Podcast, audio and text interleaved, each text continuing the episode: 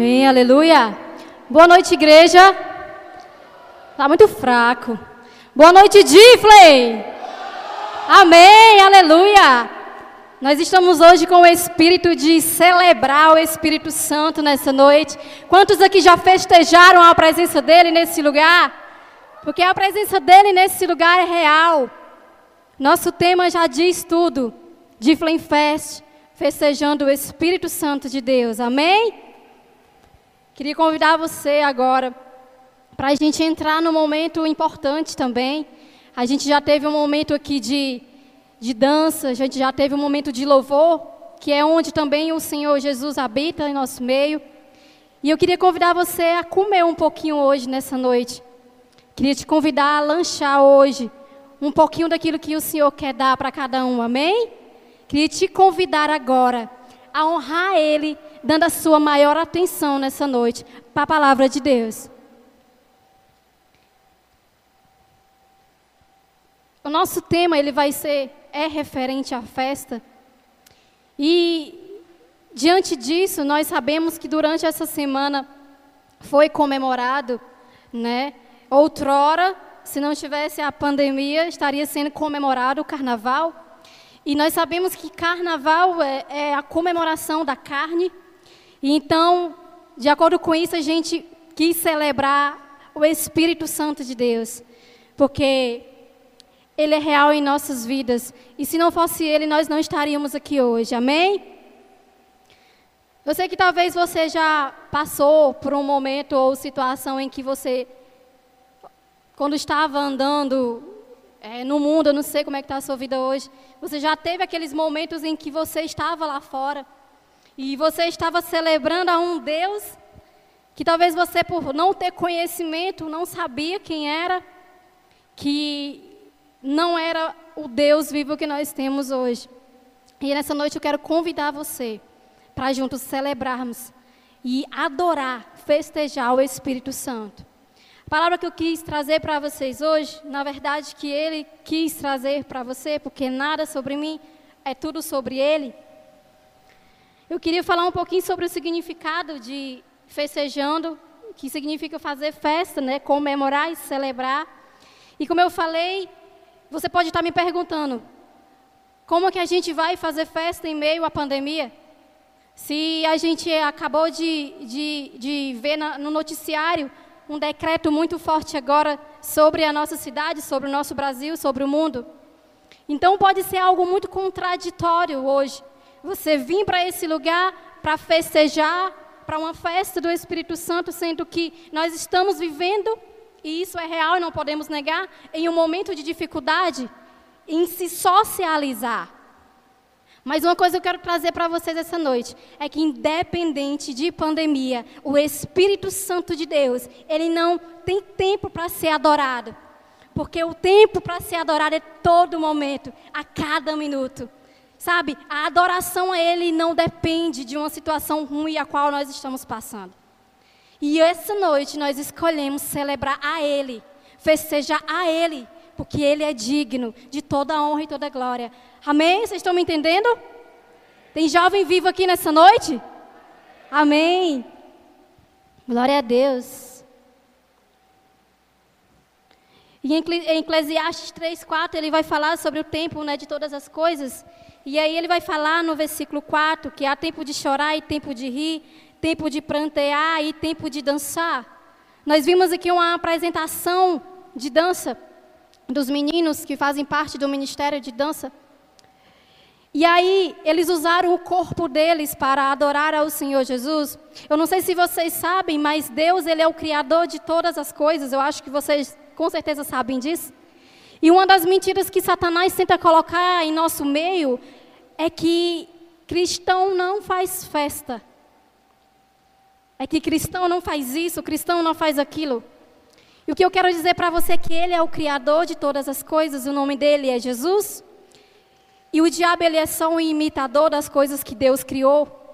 E quando nós usamos o nosso corpo para adorar Ele, como os meninos usaram aqui, como um instrumento vivo, nós estamos querendo dizer, Senhor, Tu és o dono da nossa vida. E a Ti nós nos alegramos, e a Ti nós festejamos, e é a Ti que nós nos entregamos.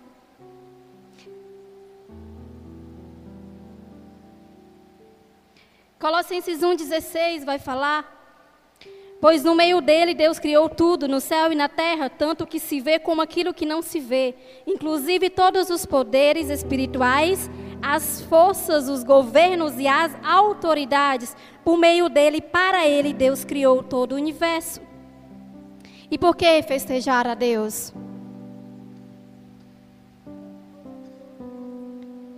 Deus ele não depende da, do nosso festejo a Ele. Ele tem anjos no céu 24 horas dizendo que Ele é santo e adorando. Mas Ele tem prazer em nós. Ele tem prazer em nós. Ele tem prazer quando nós saímos da nossa casa. Ele tem prazer quando nós dizemos sim para as coisas dele. Ele tem prazer quando a gente refaz o caminho de volta. Ele tem prazer quando nós usamos o nosso corpo em prol de glorificar o nome dele. Por que adorar a Ele? Por que festejar a Ele? Porque só Ele é digno. Só por Ele é digno. Nós precisamos quebrar essa mentira de que nós não podemos isso, nem podemos aquilo. Nós sabemos que todas as coisas nos convêm. Nem todas as coisas nos convêm, na verdade. Nós podemos todas as coisas entre aspas, mas nem todas nos convêm. Ou seja, nós temos liberdade para fazer o que nós quisermos, entre aspas. Mas nem tudo convém ao cristão fazer. Amém?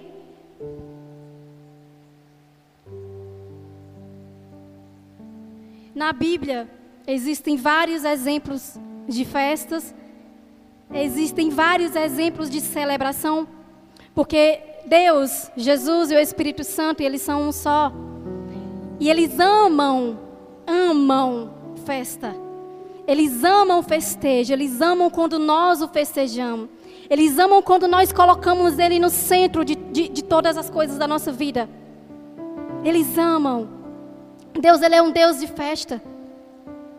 E várias e várias histórias da Bíblia falam que Ele é um Deus de festa.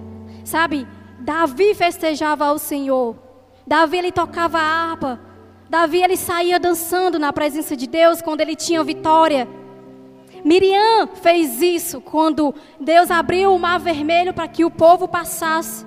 E a primeira coisa que ela fez depois que o povo de Israel passou e se fechou o mar e, e os egípcios morreram, foi festejar a ele através de instrumentos.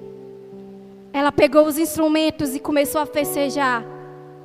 Ela começou a usar o seu corpo para poder festejar ao Senhor Jesus. Em 2 Samuel 6,5 vai falar: Davi e todos os israelitas iam cantando e dançando perante o Senhor, cantando e dançando perante o Senhor, cantando e dançando perante o Senhor. Nós cantamos, nós dançamos aqui perante o Senhor. Não é nada nosso, é tudo dele ao som de todo tipo de instrumento, de pinho, harpas, liras, tamborins, chocalhos e símbolos. Nós não temos nada desses instrumentos aqui, mas nós temos um teclado, uma bateria, uma guitarra, um violão, um microfone, do qual nós usamos para festejar a Ele. Como eu falei, o inimigo maior que nós temos, que é Satanás, que ele vem contra todas as coisas de Deus, ele tem usado as manifestações mundanas para trazer engano sobre nós. Ele tem usado as coisas que Deus mesmo criou para trazer confusão em nossa vida. Mas eu quero dizer para você que dentre todos os outros instrumentos ou formas de festejar que ele tem usado, usado, sabe qual é a principal coisa que ele tem tentado usar? A principal coisa que ele tem, tem tentado nos enganar ele tem usado os nossos corpos como instrumento para glorificar a Ele. Sabe, talvez você já, já foi assim, já, já festejou, já usou seu corpo em demonstração de adoração a Ele mesmo sem saber. É essa a enganação dele hoje. É quando nós usamos quem nós somos, o melhor de nós. É quando nós pegamos o melhor de nós e sem conhecimento nenhum nós damos para Ele é quando nós dividimos a glória de Deus com Ele. E Deus fala que a glória de Deus ela não se divide com mais ninguém. nosso corpo é instrumento de honra, mas ele também pode ser instrumento de desonra. Romanos 6, 12 ao 14 vai falar sobre o pecado. Portanto, não deixem que o pecado domine o corpo mortal de vocês e faça com que vocês obedeçam aos desejos pecaminosos da natureza humana. E também não entregue nenhuma parte do corpo de vocês ao pecado, para que ele a use a fim de fazer o que é mal. Pelo contrário, como pessoas que foram trazidas da morte para a vida, entreguem-se completamente a Deus, para que Ele use vocês a fim de fazer o que é direito. O pecado não dominará vocês, pois vocês não são mais controlados pela lei, mas pela graça de Deus. Eu passei um tempo da minha vida sendo controlada pela minha carne. E eu confesso para vocês que mesmo estando dentro da igreja um tempo atrás, há muito tempo atrás, na verdade, eu fui a uma festa de carnaval, que era uma das festas que eu, eu gostava de ir antes de me converter. E eu me lembro que eu já tinha entregado o meu corpo como um sacrifício vivo para Jesus. E estava me esfriando espiritualmente nessa época. E eu me lembro que eu fui para esse evento. E eu comecei a fazer o caminho que eu não deveria fazer. E comecei a entregar o meu corpo novamente para fazer os desejos carnais. E naquele dia, naquele momento, eu me lembro que Satanás ele usou uma pessoa para me condenar. Sabe por que ele é assim?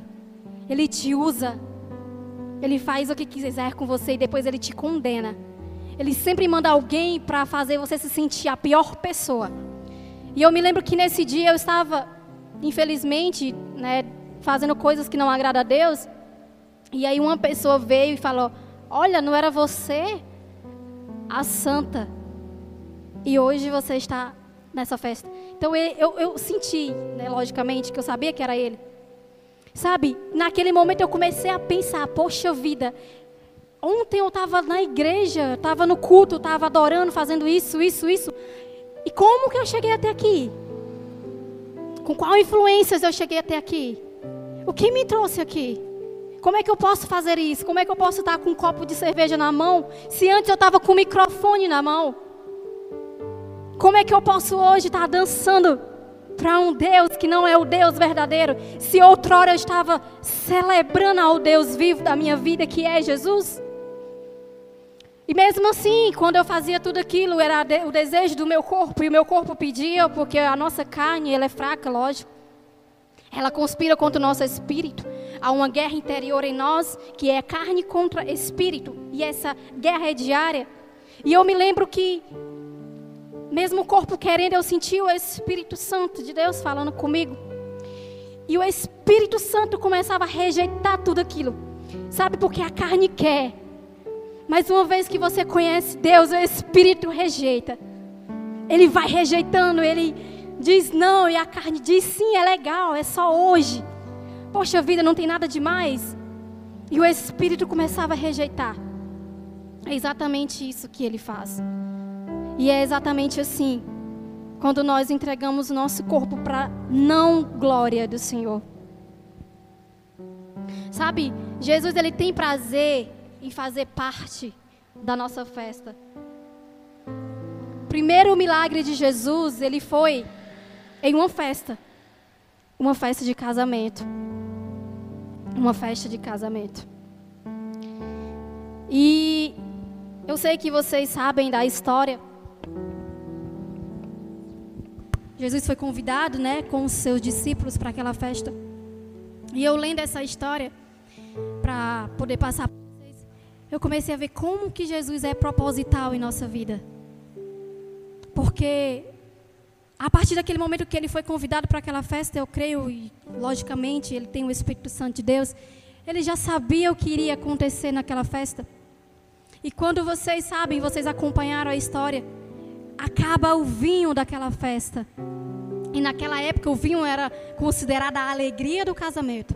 E os casamentos judaicos daquela época, eles duravam em torno de uma semana. O que aqui a gente celebra um dia.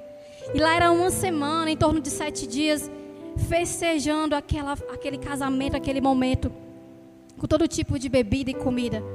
Então naquela festa começou a faltar o vinho. E a gente sabe que o primeiro milagre veio dessa festa. E Jesus falou para a mãe dele, Maria: Não, não é chegada a minha hora. Tu sabes que não é chegada a minha hora. Mas será que Jesus não sabia que ele ia fazer ali? Jesus ele amava comunhão, ele amava estar entre os seus discípulos, ele amava estar entre as pessoas. Sabe, ele demorou algum tempo para parecer de verdade para as pessoas, ele estava se preparando para fazer as grandes coisas que Deus tinha sonhado para ele. Mas eu tenho certeza que ele sabia que iria faltar aquele vinho, que iria faltar a alegria daquele povo na época. Vou ler com vocês. João 2, 9 a 11. Então o dirigente da festa provou a águia e a água tinha virado vinho. Ele não sabia de onde tinha vindo aquele vinho, mas os empregados sabiam. Por isso ele chamou o noivo e disse: Todos costumam servir o primeiro vinho bom, e depois que os convidados já beberam muito, serve o vinho comum. Mas você guardou até agora o melhor vinho. Jesus fez o seu primeiro milagre em Caná da Galileia. Assim ele revelou a sua natureza divina, e os seus discípulos creram nele. Quando Jesus está na festa, ele é a alegria. Quando Jesus está na nossa festa, ele é a alegria da nossa festa. Sabe? Quantas vezes nós temos convidado Ele para participar da nossa formatura? Será que nós temos convidado Ele para participar de um aniversário? Quantas vezes nós colocamos Ele no centro de um relacionamento? Será que eu festejo um casamento colocando Ele no centro de tudo isso?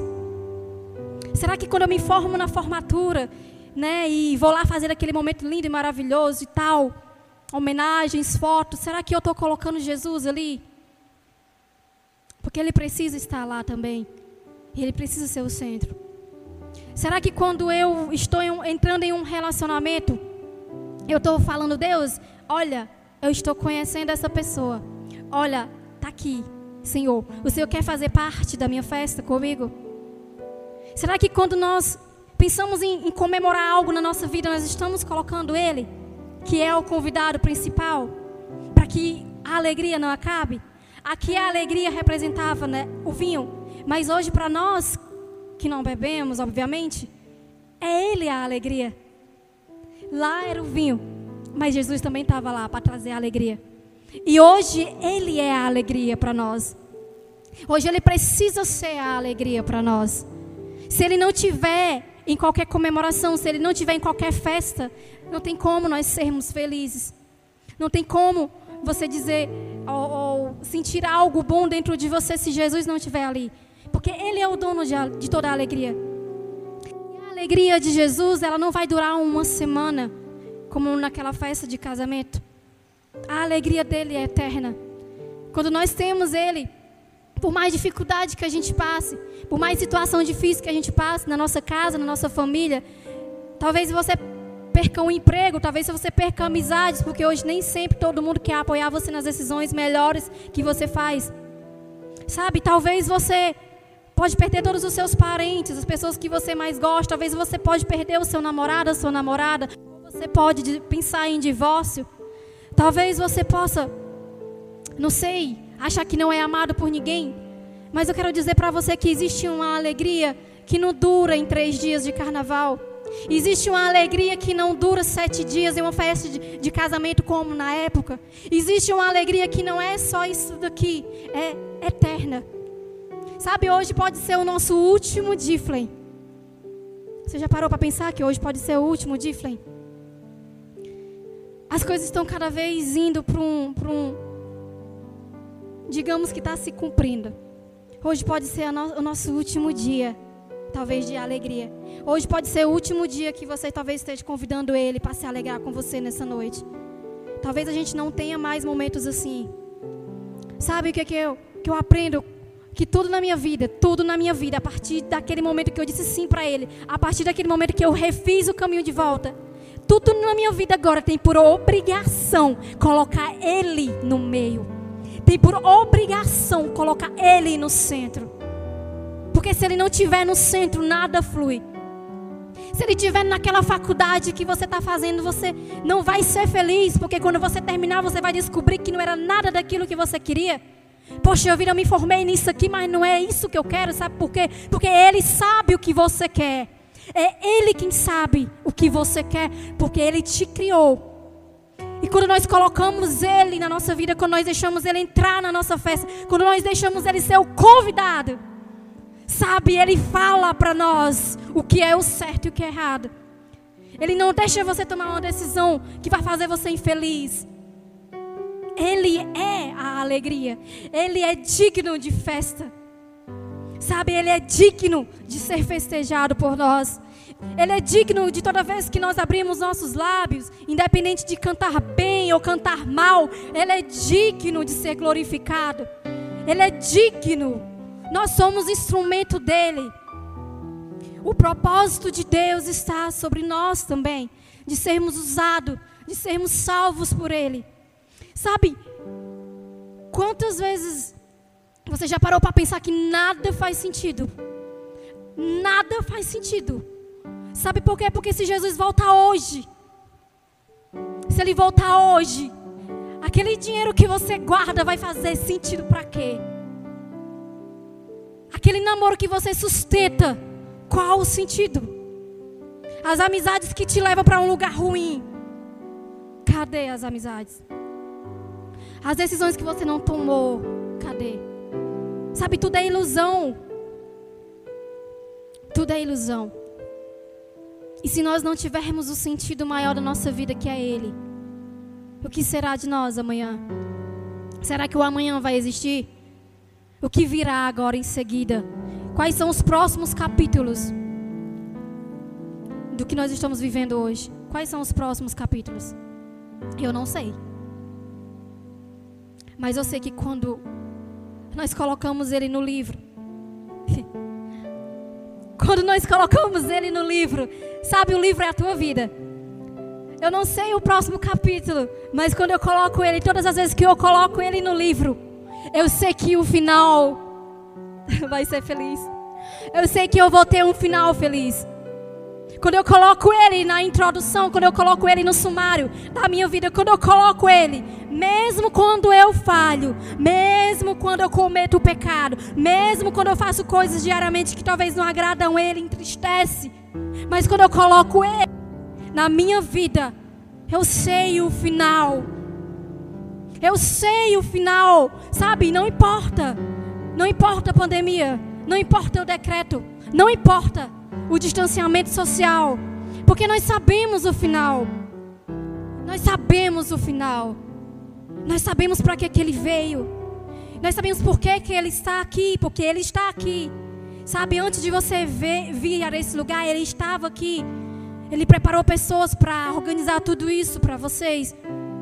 Não importa. O que importa é ele. O que importa é que eu o celebre.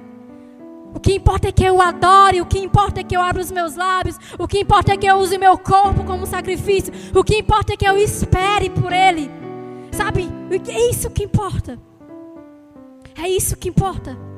No final das contas, tudo não vai fazer sentido. Porque por enquanto, por enquanto nós vivemos o imperfeito, mas aquilo que quando vier o, o, a coisa que é perfeita, que é Ele, tudo que é imperfeito vai se desfazer. E nós vamos enxergar tudo. Amém.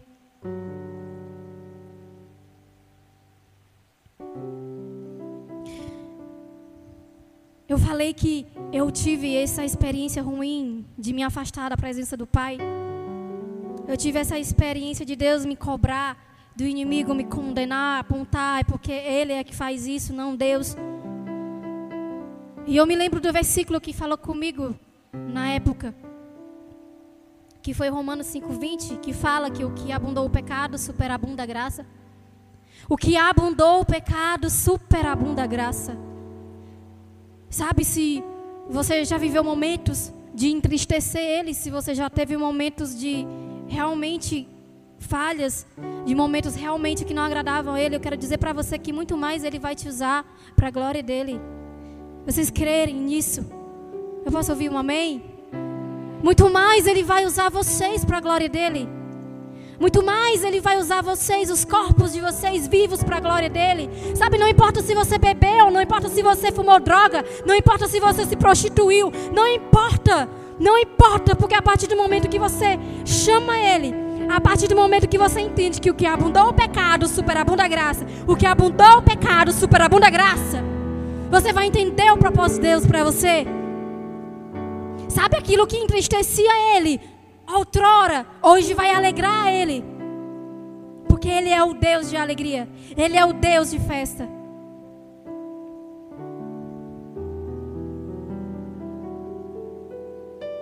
E esse é o tempo de nós trazer Jesus para nossa festa. Esse é o tempo de usar o nosso corpo como um sacrifício vivo oferecido para celebrar Ele. Quantos querem festejar isso?